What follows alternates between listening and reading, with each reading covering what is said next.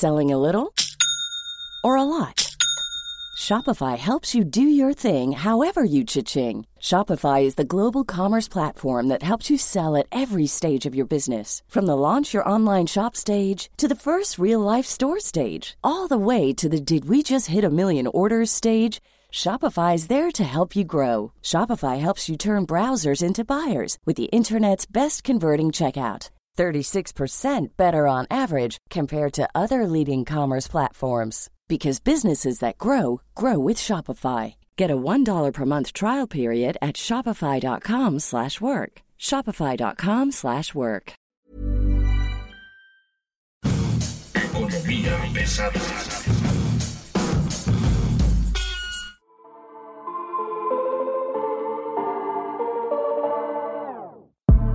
Están ustedes? Bienvenidos, buen día. Esto es Economía Pesada. Mi nombre es Luis Carriles, arroba Luis Carrujos, y esto es Diálogos en el Infierno Económico, parte 2 y última. Hoy nos acompaña Mario Alavés. Mario es el editor de finanzas del Sol de México. ¿Cómo estás, Mario? Buen día. Muy buen día, Luis Carriles. ¿Cómo estás? Estamos cada vez más sorprendidos de los azotones de Barbie, las reformas que se aprueban, las formas en las que se aprueban las reformas y todos los reclamos bastante directos ya del sector privado, de, de los analistas y todo el mundo alrededor de la cuarta transformación. Pero ¿qué te parece, Luis Carriles, si empezamos con la azotada de Barbie de Pemex? Justamente, la semana que acaba de terminar ocurre un evento que en términos de noticias es muy importante, dado el contexto en que se da. Una de las calificadoras, o más bien la calificadora que mandó los bonos de Pemex a categoría basura, Fitch Ratings, es cancelado su contrato o más bien se da por terminado su contrato, un contrato que anualmente le cobra 350 mil dólares por políticas de ahorro.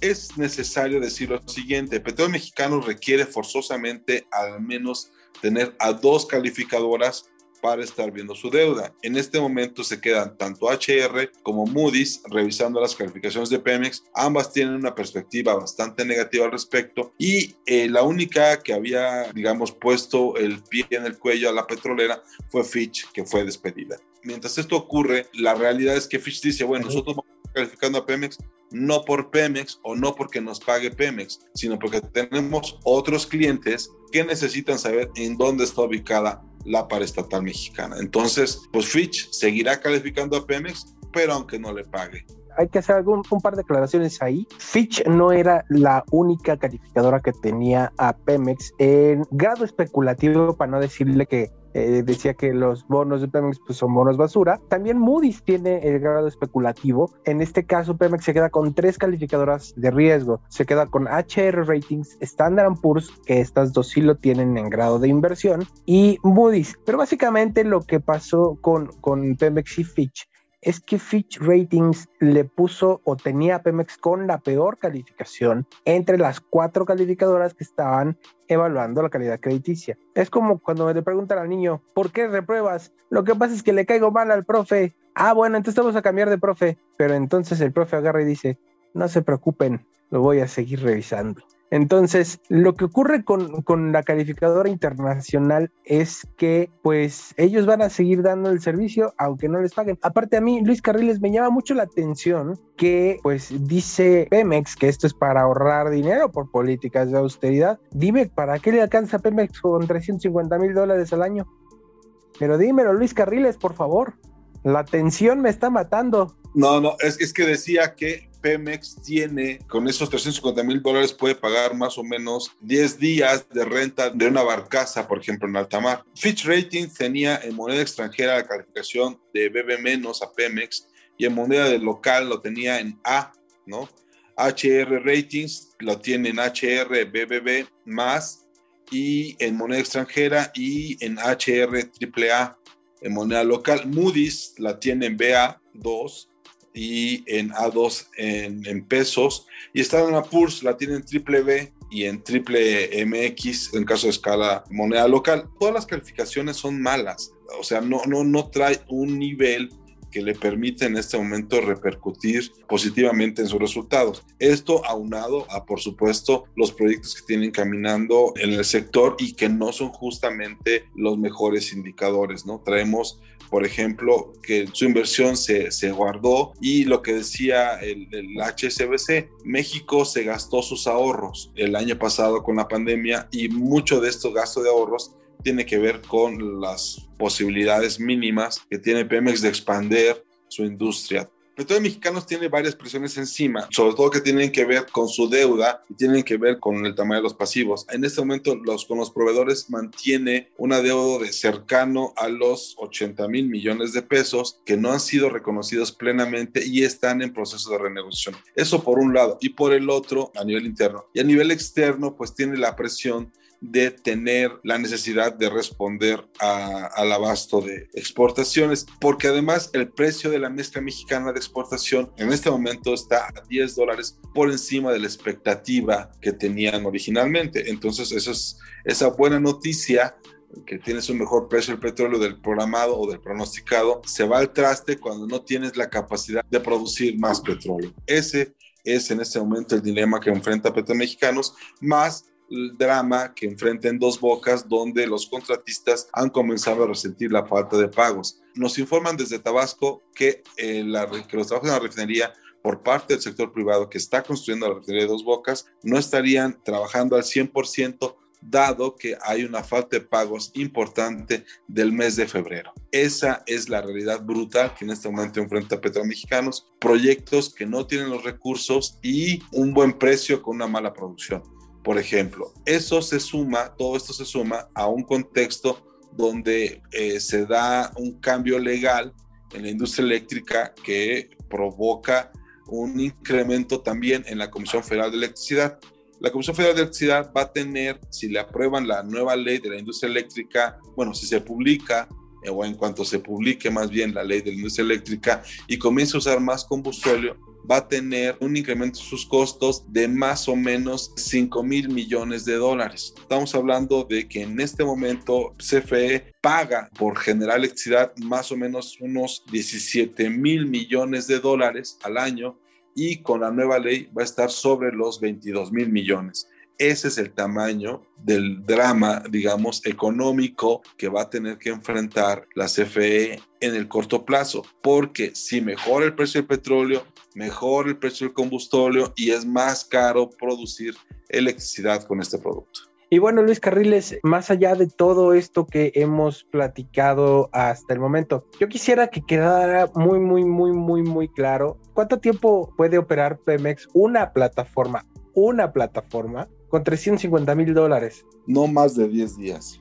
Eh, no, pero tampoco menos. O sea, más o menos el costo de una plataforma nueva, más o menos, por ejemplo, las Typhon, costó como 45 millones de dólares cuando se empezó a construir y terminó en 60 por la alta demanda que había de, de plataformas en ese momento. Hoy la economía no está requiriendo tanto petróleo, entonces todo el equipo ha ido a la baja. No es, no es que sea una industria en desuso, sino es una industria que en este momento está en una, en una baja importante de actividad y por supuesto eso permite que los costos mejoren. Una plataforma debe estar la renta entre 25 y 35 mil dólares diarios, más o menos. O sea, le alcanza para 10 días. Más o menos, sí, exactamente. ¿Cuántas plataformas tiene Pemex en el país? Híjole, en este momento no podría decirte el número, pero llegó a tener 60. Bueno, ese es el tamaño del supuesto ahorro por cancelarle el contrato a Fitch Ratings. Ahora, otra de las cosas interesantes que ocurrieron en la semana fue la entrevista que le hizo Miguel Enzasti, reportero del Sol de México, a Tomás Ehrenberg, eh, que es director general del banco B por Más, previo a esta convención bancaria que va a ser muy sui generis, que va a ser 11 y 12 de marzo eh, en la Ciudad de México, que tradicionalmente se hacía en Acapulco, pero en esta ocasión será totalmente virtual. En este sentido, Tomás Ehrenberg nos comenta que ve en el país una austeridad que no es tan austera. Y es que, eh, según el banquero, México no es que esté gastando menos, sino que está redireccionando el dinero. Se quejó de que pues hay organismos del gobierno federal como la Comisión Nacional Bancaria de Valores que están prácticamente paralizados y pues ese dinero se está yendo a proyectos como el Tren Maya, la refinería de Dos Bocas, la central avionera de Santa Lucía y cuestiona que, este dinero se vaya a, a proyectos como Dos Bocas más que nada porque parece que el mundo entero está caminando en sentido contrario a las refinerías. Tan es así, Luis Carriles, que corrígeme si estoy mal, pero Dos Bocas es la única refinería que se está construyendo en el mundo en este momento, ¿no? La única refinería que se construye en el mundo y el proyecto que tienen ellos en, al menos Pemex PTI, que es la, la compañía que se creó para hacer la refinería, tiene el compromiso de entregarla a más tardar el 15 de septiembre del 2023, un año antes de que termine el sexenio, eh, y sería un récord porque se habría construido en cinco años en total. Oiga, ya nada más para terminar una, cosa con el tema del riesgo crediticio de petróleos mexicanos y recuperar rápidamente el tema de la CFE. Hay que decir una cosa que parece menor, pero es muy importante. Una de las razones principales por las cuales Fitch queda fuera de la órbita de petróleos mexicanos no solo es que es la agencia que le otorga la calificación más baja, sino que Fitch se va en el momento justo donde está haciendo su la revisión anual para Pemex. Ojo, tanto Standard Poor's como Moody's van a ser en este, están en este momento en el proceso ¿sí? de hacer sus revisiones. No es menor. Fitch eh, ratificó su calificación de grado especulativo del bono de Pemex en diciembre y en marzo termina fuera. Y se vienen estos dos cambios, tanto en Moody's como en Standard Poor's, que estarían calificando próximamente a petróleos mexicanos. Eso por un lado. Y por el otro, bueno, el caso de CFE, CFE contra CFE es un balazo en el pie enorme el que se están dando y no se ve que vaya a mejorar. Lo único que concluiría ahí es que es muy interesante la manera en que políticamente deciden hacerlo en la 4T. Primero prefirieron el debate abierto en un parlamento, en la Cámara de Diputados, cuando vieron que la negativa era muy importante y que la resistencia tenía muchísimos argumentos, decidieron resolver en una emisión fast track en menos de 36 horas, aprobaron una nueva ley en el Senado de la República que estaría siendo publicada en nuestros siguientes días, horas desde del gobierno federal, ¿no? Aquí había que precisar que los ajustes en las calificaciones, Moody's ya tiene en grado especulativo a Pemex. Lo que puede ocurrir es que le baje todavía más la calificación. De hecho, la propia calificadora pues ha señalado que Pemex está recibiendo presiones y que un ajuste en la calificación de Pemex va a significar un ajuste en la calificación soberana.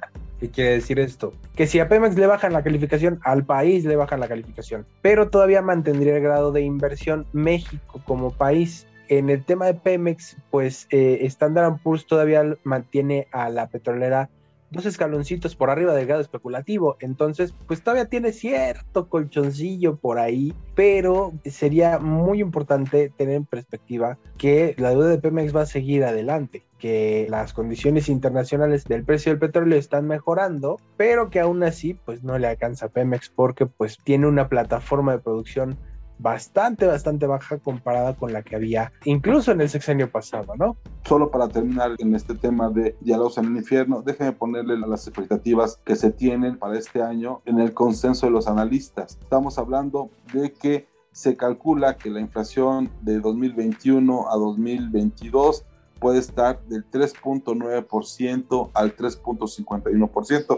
Sería de las inflaciones de las tasas más altas vistas probablemente en los últimos 15 años. El crecimiento del PIB estimado para el 2021 es de 3.67%, pero en 2022 es de 2.6%. En el tipo de cambio se está esperando que este año haya un, monto de 20.31 pesos por dólar y para el próximo año sea de 20.85 y la tasa de referencia sea de 3.75 para este año y de 4% para el próximo. ¿Qué significa todo esto? Que los analistas que están siendo consultados por el Banco de México no están viendo como que los mejores niveles para la economía mexicana en los siguientes meses y hacia el año que entra. Ojo, esto es muy importante porque está a punto de salir los precriterios de política económica. Estos precriterios van a poner justamente los estimados del PIB, tanto de este año como del próximo, en la mesa para ser analizados y revisados.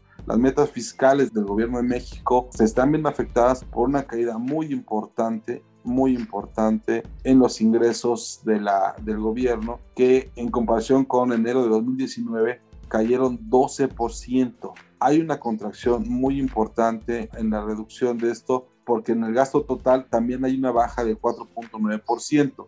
O sea, la caída de 12% es compensada parcialmente con un gasto total menor, pero pues esto ya comienza a pegarle a la estructura del gobierno, sobre todo en los proyectos donde se quiere levantar más inversión y demás. El costo financiero de la deuda de Pemex, de la deuda en general del gobierno, presenta una caída de enero a noviembre del año pasado del 21.8%, pero también hay un menor gasto, por ejemplo, en CFE hay una caída del gasto del 18.9%, mientras que en Pemex solo crece 6.3%. Con esos niveles, lo más probable es que mantenga a todos en un nivel de austericidio impresionante. Y bueno, Luis Carriles, eh, ya que estamos tan insistentes con la Comisión Federal de Electricidad, ¿por qué no platicamos de que ya tenemos reforma eléctrica? El martes pasado y a traición casi casi, el Senado de la República con mayoría morenista y del Partido del Trabajo llamó a una sesión extraordinaria para votar la ley de la industria eléctrica, las reformas a la ley de la industria eléctrica un proceso que se votó en cuatro horas en lo general y de ahí fueron cuatro horas más para su votación en particular. El tiempo en el que los eh, diputados y senadores de Morena aprobaron esta ley fue de 30 días, del 1 de, de febrero al 2 de marzo, un tiempo récord en el que pues cada cámara tenía alrededor de 31 días naturales para aprobar esta ley por ser una iniciativa preferente. El tema aquí es que pues viene eh, la CFE a tomar las riendas de todo el sector eléctrico y cuando digo tomar las riendas es decidir quién puede producir y quién no puede producir, decidir cuánta electricidad y a qué precio se la va a vender al país. Está eh, el convenio entre Pemex y la CFE de que Pemex le venda a un dólar el combustóleo, el barril de combustóleo a la CFE, porque nadie más quiere comprar combustóleo porque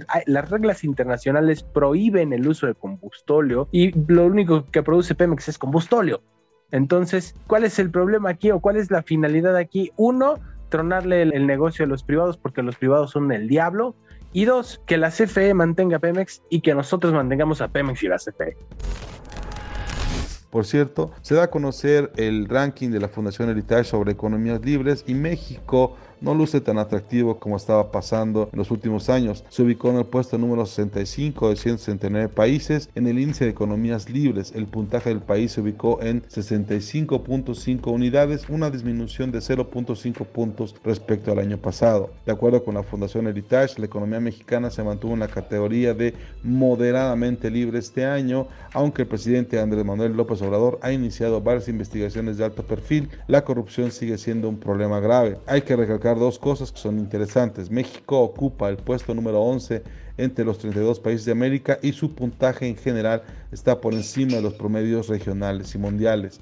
Asimismo, se da a conocer, de acuerdo con la propia fundación, que la pandemia del COVID-19 afectó el desempeño de la economía mexicana el año pasado, más no es el único factor que está afectando el futuro, sino que también las reformas propuestas por el presidente en diferentes rubros como energía y educación han provocado un clima de incertidumbre para las inversiones. El Producto Interno Bruto de México sufrió una contracción de 8.5% el año pasado, según la fundación, es la caída más profunda desde 1930.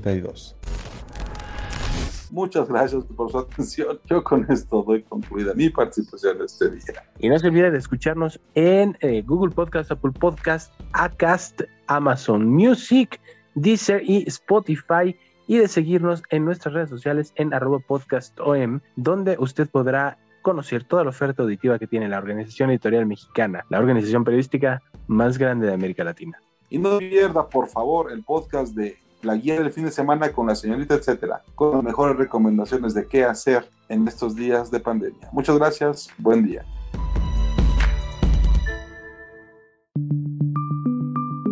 Esta es una producción de la Organización Editorial Mexicana.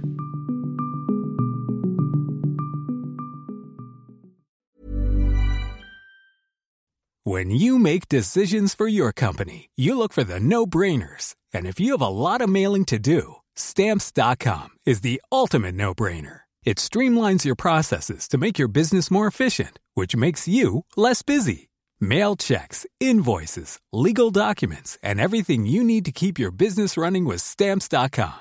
Seamlessly connect with every major marketplace and shopping cart. Schedule package pickups and see your cheapest and fastest shipping options from different carriers. With rates up to 89% off USPS and UPS rates. And with the Stamps.com mobile app, you can take care of mailing and shipping wherever you are. Make the same no brainer decision as over 1 million other businesses with Stamps.com. Sign up with Code PROGRAM for a four week trial, plus free postage and a free digital scale. No long term commitments or contracts. That's Stamps.com.